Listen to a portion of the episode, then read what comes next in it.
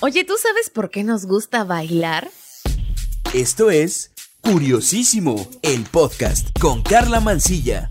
En Curiosísimo el podcast todo nos interesa, así que escucha esto.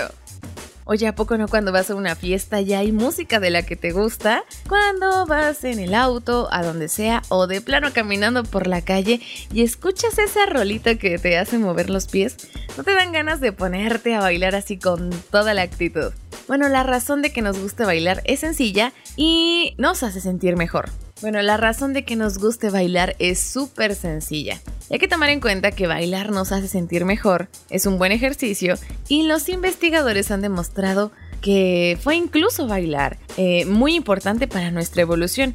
Y todo esto no está relacionado con el apareamiento. Es que bailar es una actividad que nos hace parte de la cultura humana desde tiempos inmemoriales. Chécate, según la antropóloga Browning Tarr de la Universidad de Oxford, cuando bailamos con otras personas, el nivel de endorfinas, que son estas sustancias químicas de nuestro cuerpo que genera la sensación de felicidad, sube considerablemente. Así que ese subidón nos hace sentir bien y nos ayuda a cambiar la forma en que nos percibimos a nosotros mismos y a quienes nos rodean. Hay personas que de pronto son muy tímidas y pues casi no hablan, pero cuando se trata de bailar se vuelven los reyes de la pista. Oye, a todo esto, eh, ahora que sabes que es por las endorfinas, ¿no te has preguntado qué es mejor? ¿Bailar, caminar o hacer algún estiramiento? Fíjate que un estudio en Estados Unidos comparó el impacto de estas tres actividades en el cerebro y los resultados muestran que ciertos tipos de danzas que requieren aprender alguna coreografía retrasan la degeneración neurológica que está asociada con el paso del tiempo. La investigación reveló que este tipo de baile puede incluso aumentar la densidad de la llamada materia blanca, que es la parte del sistema nervioso central que coordina la comunicación entre las diferentes partes del cerebro. Y es que existe un impacto positivo de la danza y esta puede percibirse en el cerebro en un periodo de apenas seis meses.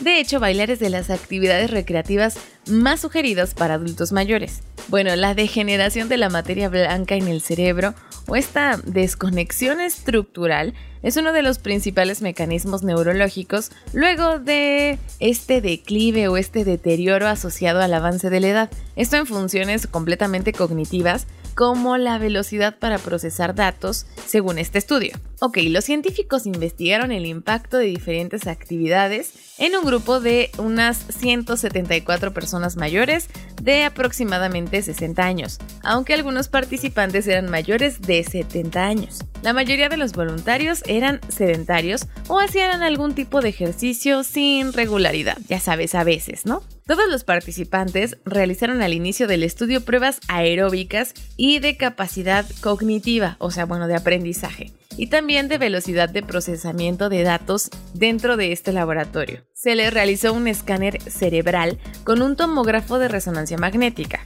Bueno, estos adultos mayores fueron divididos después al azar en tres subgrupos. Uno de estos grupos comenzó un programa supervisado de caminatas enérgicas durante una hora tres veces a la semana. El siguiente subgrupo comenzó un programa igualmente supervisado de estiramientos y de ejercicios de equilibrio igual tres veces por semana. Mm, era algo parecido al yoga.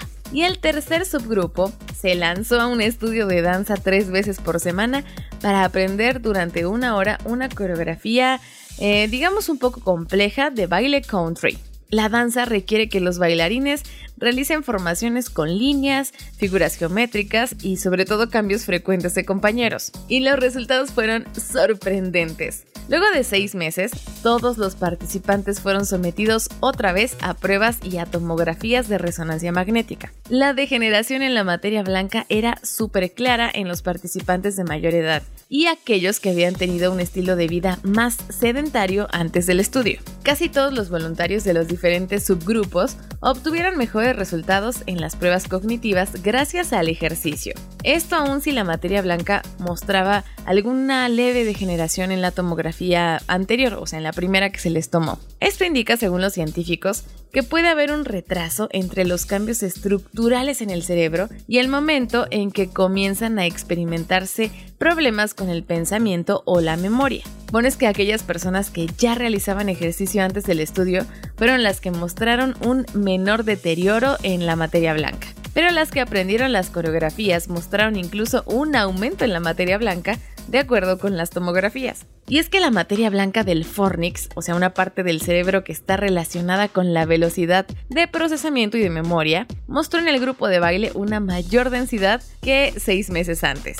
Arnieska Bursinska, que es una de las autoras de este estudio, señaló a la prensa estadounidense que las exigencias cognitivas de la danza con estas nuevas coreografías pueden haber afectado las características bioquímicas del tejido cerebral del fornix. Bursinska es actualmente profesora de desarrollo humano y de neurociencia de la Universidad Estatal de Colorado. Esta misma investigadora eh, en un estudio en 2014, aseguró que estar sentado durante demasiado tiempo tiene un efecto súper dañino en el cerebro, aún si se realiza una media hora de ejercicio al final del día. Y bueno, en las conclusiones de este nuevo estudio, Bursinska y sus colegas, pues eh, indican que la investigación sugiere que el envejecimiento del cerebro es detectable en una escala de seis meses. Y esto lo que deja en evidencia es la urgencia de encontrar pues alguna buena intervención o actividad para hacer más lento este proceso. Y lo mejor de todo es que este estudio demostró este impacto positivo que tiene el baile, incluso para tratar algunas demencias. Pero bueno, el mensaje es sumamente crucial para todos, y es que a medida que pasan los años, se debe bailar, caminar o realizar cualquier tipo de ejercicio. Y es que el gran enemigo del cerebro es el sedentarismo.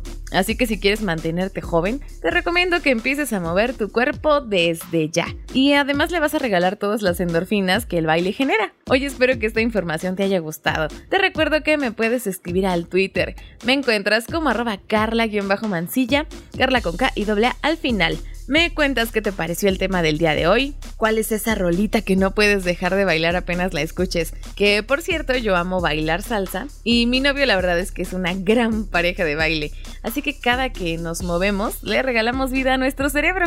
Gracias por acompañarme en este episodio de Curiosísimo el podcast. Aquí todo nos interesa. Yo soy Carla Mancilla, cuídate, un beso, adiós.